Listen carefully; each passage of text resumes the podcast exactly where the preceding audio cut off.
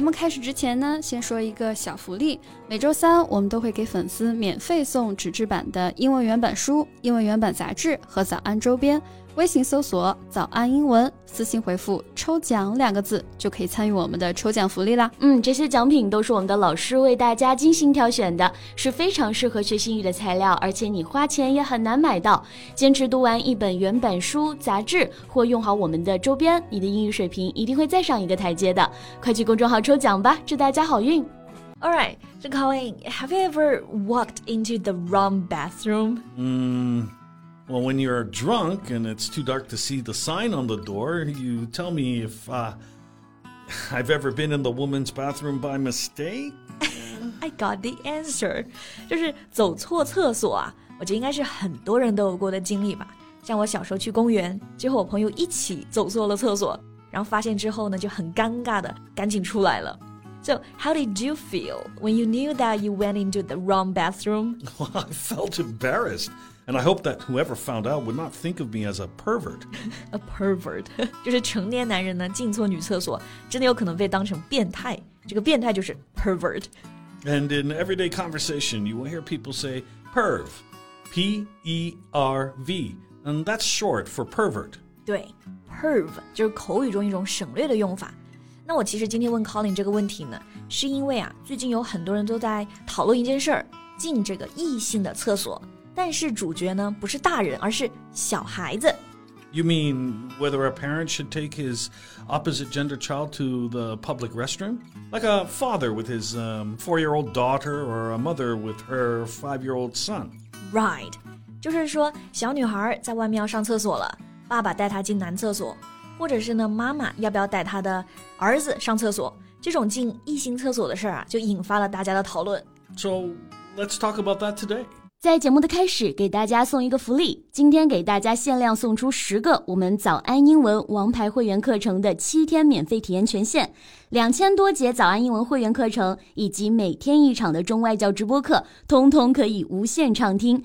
体验链接放在我们本期节目的 show notes 里面了，请大家自行领取，先到先得。Okay, so first we have to make sure that our listeners know how to use this word, gender. Yeah because the whole thing is about gender。讲到性别嘛，大家应该都知道这个词 sex。那其实还有这个词 gender 也可以表示性别，而且呢，在很多搭配里面用这个 gender 会更常见。比如我们刚刚说异性的厕所，对吧？就是 opposite gender。And I think people's main concern for children going into the opposite gender bathroom is about gender identity. Yeah, you're right. Parents worry about that.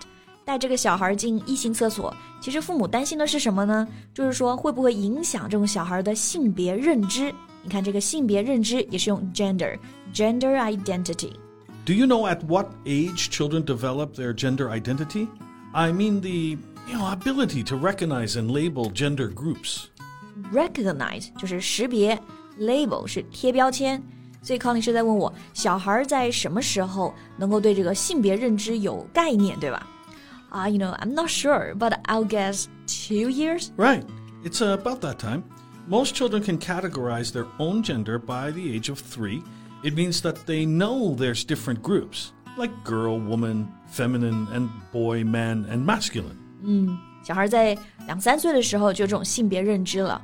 所以啊，你想，如果你的小孩四五岁了，然后在外面要上厕所了，所以这个时候他们爸妈就开始有困扰、有担心了。 well, they want their kids to have some independence. And on the other hand, they want them to be safe. It can be a real dilemma for a lot of parents. Exactly. 去这种 gender opposite bathroom，就担心小孩感觉不舒服，不愿意去。但是你留他一个人又不安全，像这种情况对家长来说就是一个 dilemma。嗯，dilemma is a good word. It means a situation that makes problems, often in which you have to make a very difficult choice between things of equal importance. Right. 如果大家面临一个困境，在左右为难的时候，就可以用到这个单词 dilemma. Face a dilemma or in a dilemma. So, Colin, when was the last time you were in a dilemma? Uh, well, last night. Last night? How?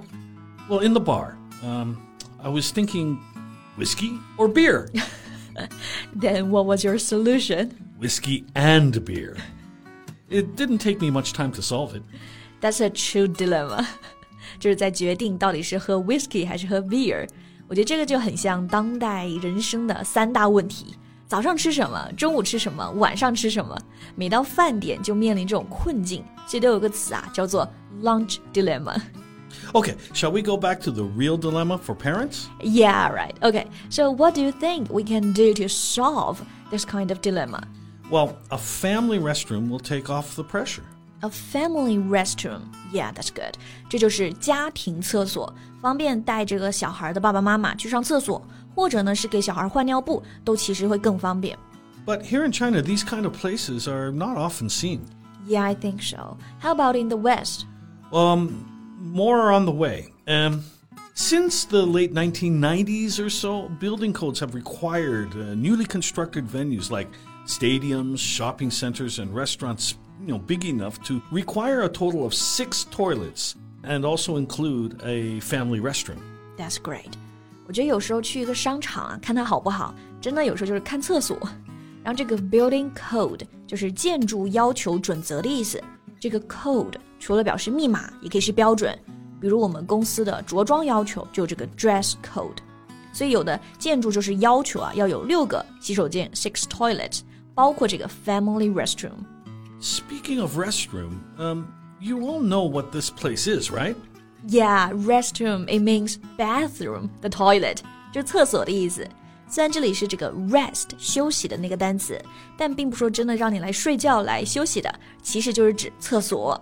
Yeah, and we also use two other words bathroom and washroom. 对，卫生间还可以说 washroom or bathroom.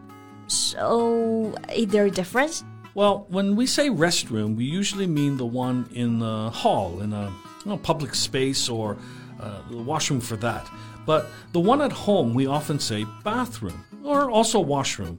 So you can tell that we actually use the washroom a lot. Right. Restroom, washroom 这两个公共场合都能用，但家里呢喜欢用这个 bathroom and washroom。既然讲到这个厕所啊，然后又讲到小孩上厕所嘛， 我觉得我们可以来看一看这个上厕所到底可以怎么说。 well, uh, do you want to talk about polite or rude ways? Oh, how many ways are there? Oh my. Well, there are so many um, that could cover all, this whole podcast. 那我们不要那么 detail 了，不要那么细节了啊。我们讲这些最常见的就好了。就比如说小孩子，好，他在外面要上厕所，他会怎么对爸爸妈妈说呢？ Well, okay, well, here's the most common one go to the restroom, go to the washroom, or go to the bathroom. Or we can replace the verb go with use.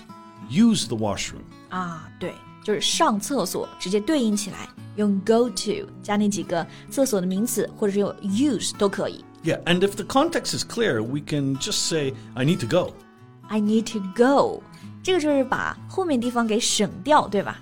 So kids will say, "Mom, I need to go."